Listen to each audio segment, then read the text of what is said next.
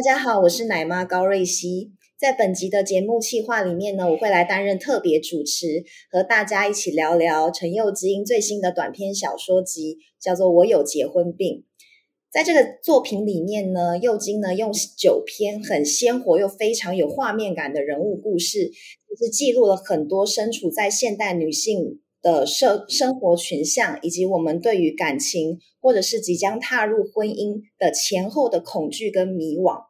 像比方有三十代的女性啊，还有渴望挣脱母亲标签的人妻等等。所以在阅读这本过程中，其实这本书的过程会让我自己非常有感触，就是因为我自己就是一个有结婚病的人。所以这边想要邀请右金来和我们聊聊，来欢迎右金。嗨，谢谢买妈以及各位有结婚病或者是刚痊愈的朋友们。嗯。这边会想要请问佑金说，当初为什么会构思这个“我有结婚病”的这一篇故事？背景是什么样？嗯，对，就是有一天呢，我的朋友就说：“哦，天哪，我的男朋友竟然不跟我结婚，我太生气了。”于是呢，他就跑来我家诉苦。那接下来呢，他就 murmur 了两个小时，然后突然间他就讲了一句：“啊，我也知道人不是一定要结婚，但为什么我就是有结婚病呢？”在那个当下，我想说：“天哪，我可以替这个朋友做个采访吗？”但是呢，还好我忍住没有这么做，不然我们友谊就破裂了。而且接下来两个小时后呢，她的男朋友就打电话来，然后就说：“哦，我男朋友愿意跟我结婚了。”然后呢，男友就开着车，然后从我家把她载走了。我看着他们扬尘而去，就觉得天哪，我刚刚是怎么样了吗？所以那时候，佑金，你觉得在女孩子在容易？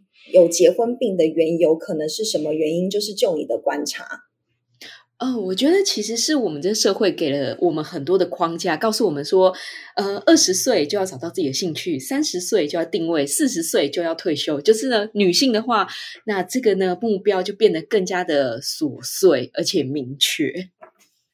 像我很喜欢你在这一篇故事里面，是通过一个个、一个又一个的相亲，比方说极品男，然后登山男等等，然后去让大家看到这个主角他在面对到的一些问题，比方说他很容易在登山男这不这边，他会容易去刻意的去迎合对方的想法，或是迎合对方的模式。想请问，就是右京自己是有这样的生命经验吗？还是说你看到了周遭的？姐妹有这样的状态，因为这一部分是真的很精准。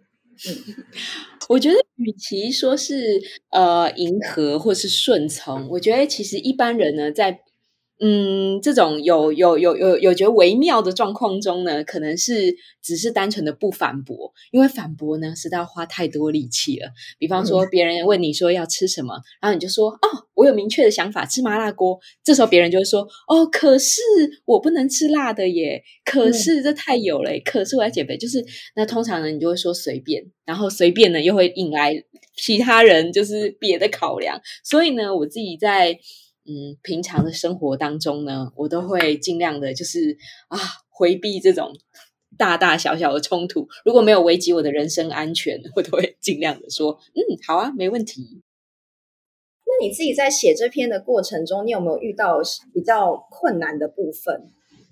嗯，好哦。其实里面有一个，就是跟别人一起去登山这个情况呢，是我。常常发生的事情，不知道为什么我就会跟一群可能就是生理男性，然后一起登山，然后呢，这时候就会发现，天哪！就为什么大家的脚程确实是我无法跟上的，然后呢，就是要把自己锻炼的比男生还要更像男生，然后这种背负的压力呢，就让我完全无法享受就是快乐登山的乐趣，然后就觉得。哎，那这种呃，一定要登上山顶，然后有明确目标，这样的标准是谁来嗯决定的呢？就让我觉得啊啊，就是常常大家都会会问你说，哎，那你还好吗？然后当然你也只能说，嗯，还好，没问题。你不会想说，哦，我就想要躺在这里休息一会儿，这也太拖累大家的进度了吧？我觉得其实这不只是在登山，就是在日常生活中，我们都会常常就会觉得。我可以的，再撑一下。但是呢，每天都这样再撑一下，分分秒秒再撑一下，有一天呢，你就爆表了。嗯，就是很容易会有逞强的心理这样子。嗯，没错。自己看到这一篇我的反馈是因为我过去就是有结婚病的人，所以我有参加过大大小小的联谊，像那种联谊是虽然没有到登山，那真的就是你就是书里面又经书里面写的，就是类似那种相亲网站，然后那种很像一群男生跟一群女生聚在一起，大家就坐对桌玩游戏，然后写兴趣。然后那是那是，然后每个人十分钟就换桌，换另外一批，然后你就觉得你自己就是非就是很像输送带上面的罐头这样子，就是哦，马上就来到了下一个对象，聊完之后又到了下一个聊相同的话题的。嗯，那至于我个人的经验呢，其实我有一个朋友，他就在这种相亲网站工作，然后就说：“天哪，里面有很多 不可思议的故事。”然后另外一个是。我也曾经采访过一个婚友社的社长，社长非常的帅，但是呢，你就会发现社长就竟然可以在高雄，但是还西装笔挺，不是很热吗？但是呢，这个社长呢，他就带着我们到公司嘛，然后呢，他们就开一个检讨会，上面会写说谁谁谁的业绩，然后呢，还有为什么你这个月没有办法达到你的业绩，然后就看到那些工蚁们，就是这些他的工作人员呢，在桌上。然后会写说，我今天打电话给谁，然后谁呢答应会来参加我们的活动，谁不会？然后这些人的职业可能是，比方说，呃，公务员啊，卡车司机啊，工程师啊等等的。我就觉得天哪，这些员工真的好辛苦哦，他们要跟各行各业的未婚男女呢，然后打交道。然后那时候我就觉得，哇哦，很辛苦。嗯。所以你赞同这以你自己的观察或者是你自己的感受，你会赞同说像相亲，因为他觉确实就是在约会中，你快速的了解一个人，通过几个问题，你自己会觉得这样的方式是有助于双方互相认识吗？就是你赞同这样的相处模式做开头吗？还是你个人其实不太会这样做？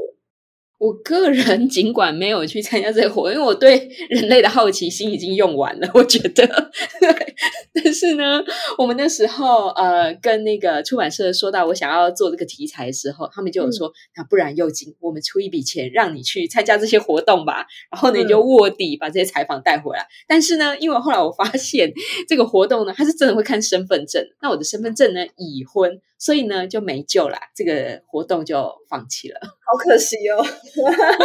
没关系，欢迎各位女性，就是去做出你们的卧底采访，勇敢的把你见到的奇形种说出来。嗯，你自己会觉得说，在感情里面相处，你自己判断女，你刚才有提到说，女孩子会下意识去迎合对方，是因为不太想要再多做解释。但其实会不会有一些人，他下意识迎合对方，是他自己都没有发现他自己在迎合？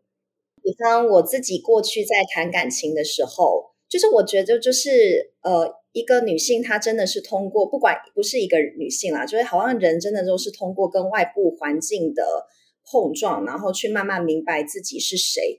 但是在女性或者是 LBGTQIA 的族群，他们会一刚开始其实都还蛮不清楚。自己是什么样的模样，然后真的是在嗯跟外部环境冲撞，受了很多伤之后，才慢慢的发现原来我是这样的人。所以像以我自己为例，我在参加相亲的时候，直接这样说过去直接有参加过相亲。我参加相亲的时候，很多时候迎合对方，是我根本不知道我自己喜欢什么。所以我在看你的这篇文章的时候，我非常的有感触。就是因为我感觉那个女主角她其实也不太清楚她自己喜欢什么，但是直到后来才慢慢在发现这个过程，对，所以我才会觉得说这部分让我还蛮有感受的。就是很多女孩子虽然现在是个提倡性别，呃，就是性别意识是真的比以前还要高，但是很多人是那种意，嗯，口号喊在前面，但是意识还没有蛮办法做到很完全的。跳出来，这是我自己看到，还有我自己经历的状况。好哦，虽然对一样是以那个践行为例，但大家都会想说，哦，践行，那我们就是要来锻炼身体，然后呢，这个呼吸新鲜空气，然后有有一个目标呢，我们就要勇敢的去做。可是呢，到底是谁规定说就是登山一定要登顶的呢？那为什么你一定要就是要当天来回呢？就是所有的时间跟空间，其实好像都是被别人规定好的，你就是得照这个路线去走。好像你逃脱了这个路线呢，或者说你稍微偏离了这个路线呢，你也并没有迷路，但是呢，可能就会被别人说哦，这是爬黑山。那我就会觉得哇哦，不管是性别还是你要追寻自己的兴趣上面，那我觉得都会。遇到很类似的困难，然后这种时候呢，像我可能是一个登山小白嘛，那就会无意识的，然后跟随别人的规则去走，然后跟随了以后才发现，哦不，我其实到不了，而且我也不喜欢这么做。对你自己的生命经验有这样的状况吗？就是刚开始有时候也有望向一个登山的终点，但到了途中才发现说，其实你在中间也挺舒服的，或是其他的路线你更喜欢。你自己有这样的，就让我快乐的躺下吧。我也是今年，然后去了圣塔菲，美国的一个那个高山城市。然后呢，到这地方呢，然后我发现，哎，大家所找到的那个登山路线都不是以登顶为目标。因为沿路上呢，他们就有做很多 loop，然后比方说沿着河啊，然后走一圈啊，或者说是走去哪个地方看夕阳，就是不以山顶为目标。因为其实常常我们到了山顶以后，只想要赶快下山，又好冷啊，而且好无聊啊，而且没有风景啊。对，那我们为什么不就按照着自己的步调慢慢的走呢？然后我也是到了，天哪，活了三十几年才发现，原来人可以慢慢走，原来可以不一定一定要到山顶去啊，山顶什么都没有的。对我来说，所以右金就是用一种比较象征性的方式，就是很多人会把假设我们今天登山，山顶就是一个我们的目的地。那其实对很多人来说，尤其是女人，结婚有点像是我们的目的地。对，但是在结婚的路上，在踏入结婚的过程的道路上，其实有很多种选择，它不见得只是结婚一个选项。那从里面的这个女主角让我感受到的是，她非常想要结婚，是因为她会有，她当然是会有想要陪伴的心理。但是现在很多女生，就像那个幼金在小说里有提到，其实也是有包含生小孩怕生不出来这件事情。你自己怎么看这个现象呢？结婚是为了生小孩。对，就是找我来哭诉的这个朋友被男友接接走以后呢，他们后来还是没有结婚，分手了。然后呢，我就觉得啊，既然我把这个朋友的故事或多或少的写了出来，当然经过了非常大幅的改造，但是呢，他看了以后就说：幸好我现在结婚病已经好了。然后呢，但是他就说：哦，我现在担心的是我生不出孩子来。对，虽然根本就没有男朋友，但是呢，他就直接去做了这个。测验就是做了这个卵子是否健康的数值的测验，对对 对，我想说，天哪，你怎么了解这么清楚？比我比我一个已婚女子还要清楚。那结果呢？他他那个时候，我就会觉得。嗯，不管是男是女，就是像我刚刚说的，你对你在某个年龄好像就有一个 KPI 一定要抵达。然后呢，高龄产妇她其实有一个明确的数字，说你再不生的话，可能就太晚了。后来就发现，哎，这跟平常那些直销的术语很像啊。你如果今天不买，明天就涨价了。然后房子现在不买，五年后也会大涨，到时候你就买不起了。就现在不做，明天一定后悔。那你现在不结婚，将来可能就要用很多安瓶。你那时候呢，要找新密跟摄影师就会更加。价高档之类的，那我就会觉得天哪，为什么我们要活在这种恐惧之下呢？就有些事情呢，就随着我年龄年呃年龄渐长，然后看到人越来越多，就发现哎，其实单亲妈妈一个人带孩子，她并不是不可能。四十几岁生孩子，自然的生出来也不是不可能。如果你想要生的话，或者说这缘分到了的话，然后我就觉得，其实这世界明明就有很多选择，可是呢，这些人。往往会被消音，大家就会觉得哦，那你是不是有什么问题，所以才没有结婚，所以才离婚之类？可是其实也许你根本就没有什么问题啊。对，像我在右金的这一段回答里面有听到一个让我很感触的部分，就当然有写到小说里，就是关于其实单亲妈妈也是可以过得很好，所以也不用去害怕说呃结婚之后离婚，就是不用把结婚看的好像是多么。恐怖或是值得恐惧的一部分，结了就非得要不就是长相厮守不可。那其实因为我自己的母亲就是一个单亲妈妈，然后抚养我三十几年到现在。但是这边有一个非常有趣的状况，是他虽然婚姻并不是特别的幸福，可是他还是会跟我说，就是说你一定如果可以，你其实不要不相信结婚这件事情。然后这就让我非常想要问幼金的问题，就是这是现代的人都会说，呃，我们可以不结婚没关系，可是又会有很多人会像比方幼金就结婚了嘛，例如这 就很多人还是会去结婚。那所以你觉得我们要用怎么样的心态去看待婚姻价值这件事情？你然后你眼中的婚姻价值又是什么？嗯，好哟，好。当一个人呢，无论跟婚姻有没有关系，他会说到没关系，那绝对就是有关系。对你还好吗？就是表示我看得出来你的脸色已经很不对劲了，已经快挂了。对，或者说哦，没关系，我分手了。那这个里面呢，一定就是省略了五万字之类的。那 所以呢，那我判断没关系，对对对，只要。没错，所以呢，当我们在讲说没关系的时候，它里面一定就是有各式各样的考量，才让你吐出了这一句。但是明明它在你心中是非常非常嗯柔软的一块吧。那我自己呢，我刚刚也在讲登山以及结婚的这一块，忽然发现很多人他其实是把结婚视为山顶。对，那就是结了，是我人生的高光时刻。我要挑我人生最喜欢的婚纱，最喜欢的朋友们，以及最最最怎么样的。可是说真的，山顶不是你人生的结束啊，也绝对不会是你人生的高光时刻。你将来。比方说，我我的目标就是希望将来有一天可以走上金马奖红地毯或者什么的，对不对？你不要把它设为你的高光时刻啊，这样子万一之后就要开始吃土了吗？对不对？就绝对不要这样想。所以对我来说，结婚虽然结婚，所以 说这个这个出乎我意外意料之外，就是我竟然结婚了。对我当初会跟我先生结婚，是因为我觉得嗯。嗯，这个人他一直以来都非常支持我的写作，还有我的兴趣。对他不会说哦，那你写这个要干嘛？这个可以当饭吃吗？之类的，就是不会有这种冷嘲热讽啊，互相比较啊。所以我就觉得这个人是一个值得信赖的人，无论他的性别，无论他的收入，对他他也可以自自己照顾好他自己啊，也不会在外面欠一一屁股债让我还这样子。显然我的收入无法。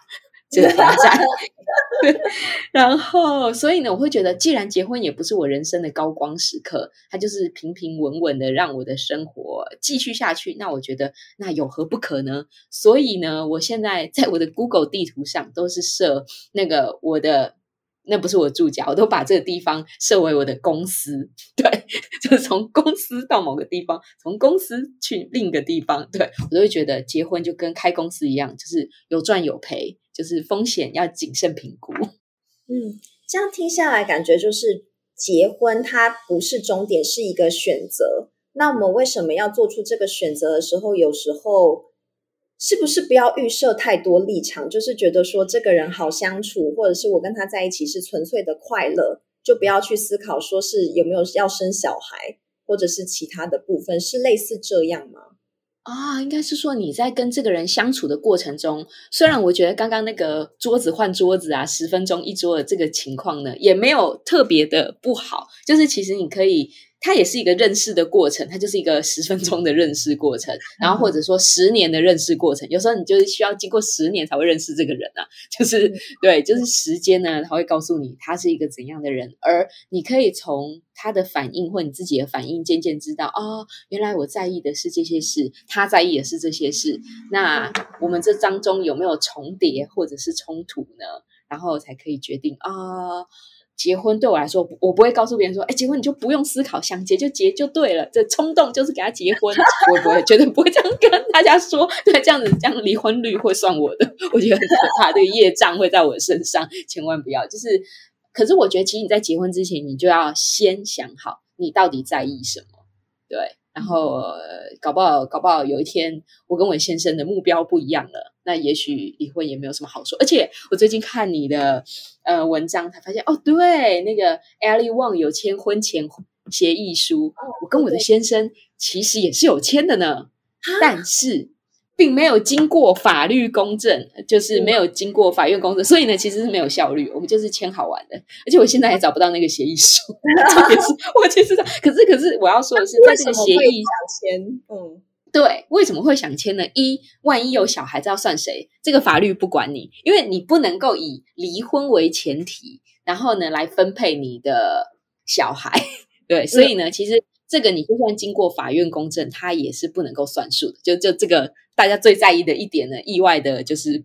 不是重点，因为到那个时候还是要重新评估谁比较适合担任这个监护人，谁比较赚比较多钱，比较有时间照顾小孩。这个，所以呢，这根本就不能够写在协议书里面，这这条放弃。但我记得我 我现在因为协议书也不见了，但是呢，我记得那个时候就想说，我们在意的是什么事情？可能其中一条就是家务要共同分担。嗯，我也然后。对，所以呢，你就会其实，在写这个协议书的过程中，你就会想说，哦，我到底在意什么事情，而你在意什么事情？那我们愿不愿意，就是就口头的承诺做下这件事情？因为我们两个人都没有什么富可敌国财产啊，所以就 暂时不用讨论，也没得讨论这一块。对，但是对，其实我自己虽然也觉得说签署婚前协议是好，是一个可以快速认识彼此的方式。但有时候心里也会觉得矛盾，就会觉得说，如如果一段关系要用非常具体的合约来拟，就好像多了一点冷血的感觉。但是刚刚这样听下来，其实婚前协议它是一个，也不见得像一个是一个终点站不可，也有点像是可以是检视彼此价值观的一个方法。对你们来说是这样子吗？对啊，我觉得越具体，它就越嗯，因为你你们就可以弥平弥平你们之间沟通的落差。比方说，哦，我以为家务就是打扫，不，家务其实还包含丢垃圾，家务其实包含维持，还有包含整理之类的。那就是你会发现，哦，别人的定义跟你的定义可能不太一样，所以我觉得具体。它就是一个具体的事实，它不一定要被视为，就说哦，这是不是很冷血啊？这是不是怎么样啊？如果真的觉得很冷血，你可以提出来说，我觉得这一条太奇怪了。那那那那还没有签之前都可以改变的啊。像我自己也会很好奇，幼金在单身的期间有没有有过那种迷惘？就比方说，真的很想要有一个伴侣，或者是想要结婚之类的，你自己有没有这样的状况？我有时候会觉得，哇，这个对象呢，是不是可以帮助我成为更好的人？比方说，这个人在理论上的分析呢，非常的到位，然后或者说，这个人非常的聪明，对。但我后来就发现。嗯，这可能不是我想要追求的，因为我想要追求还是永续写作。我本人对我没有想要照顾一个很会写作的妈宝，然后我本人并不能写作，那就完蛋啦，对不对？而且这个人可能还会超级冷血的，就是批斗我的作品，那我就觉得天哪，让我自信全失。真的是不用，谢谢啦，拜拜，祝你好好走啦，对。所以感觉听起来就是你会觉得，如果另一半能够支持你的写作的事事业，或是让你可以自由自在写作，对你来说就会是一个比较考量的一个点，对不对？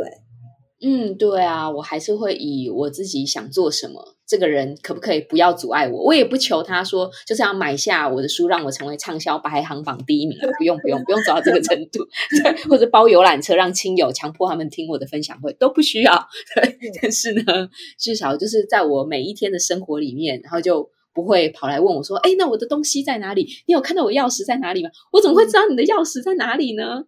嗯，很好。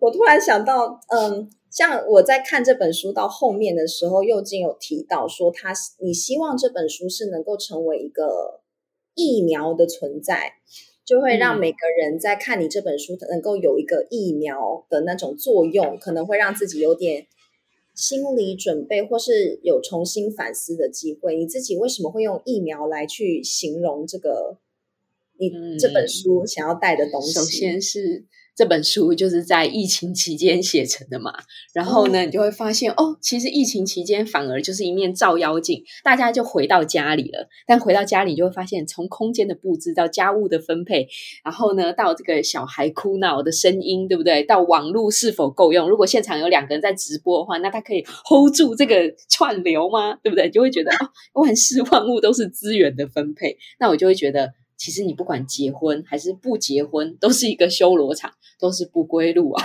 对你结婚呢，就会觉得哦，天哪，有很多烦恼；不结婚呢，又觉得天哪，我已经很久没有见到人了。对，不管哪一条都是地狱之路。然后呢，所以呢，我就在写这个过程中，一边在想啊，那既然我们是逃不开这个地狱的，那我们要怎么面对它呢？也许，也许我可以把这本书当做一个小论坛嘛。然后大家可以分享自己的经验，而且我会说，嗯，我就在这段路上看到了这些奇人异事，让大家有个心理准备。如果你等一下要出去约会的话，你就会发现，哦，你可能会遇到类似的奇葩哦。就是像，就是可以成为一个那个参考书的那种概念。对，就是啊，人生是个选择题，A、B、C、D 都很累这样子。但是其实我觉得，至少我的角色们，我都。还是祝福他们的，就是我觉得，如果这是一场大义，然后呢，我我所写的这些人呢，他们都是一种劫后余生，就是至少我们还活着，然后我们凭借着我们的运气，我们的 努力，终于还是活下来。那我会觉得疫苗，对疫苗，也许你刚打下去的时候，觉得身体超超不舒服的，就觉得怎么可能有这种事？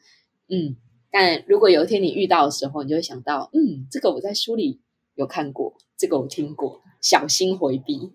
嗯，今天的对谈我很谢谢佑金提供了这么多的想法跟建议，然后也很谢谢今天来这个节目一起聊天。那我真的也很诚挚的跟读者们去推荐这本《我有结婚病》，或许你可以在里面找到一些你对爱情的答案。但我觉得不单单是爱情，是如何去。更加清醒的面对自己啦。那这本书呢，目前已经在各大书店的出版上架，就欢迎大家可以去翻翻书。那我们谢谢幼金，谢谢奶妈，谢谢大家，谢谢，我们下次再见喽，拜拜，拜拜。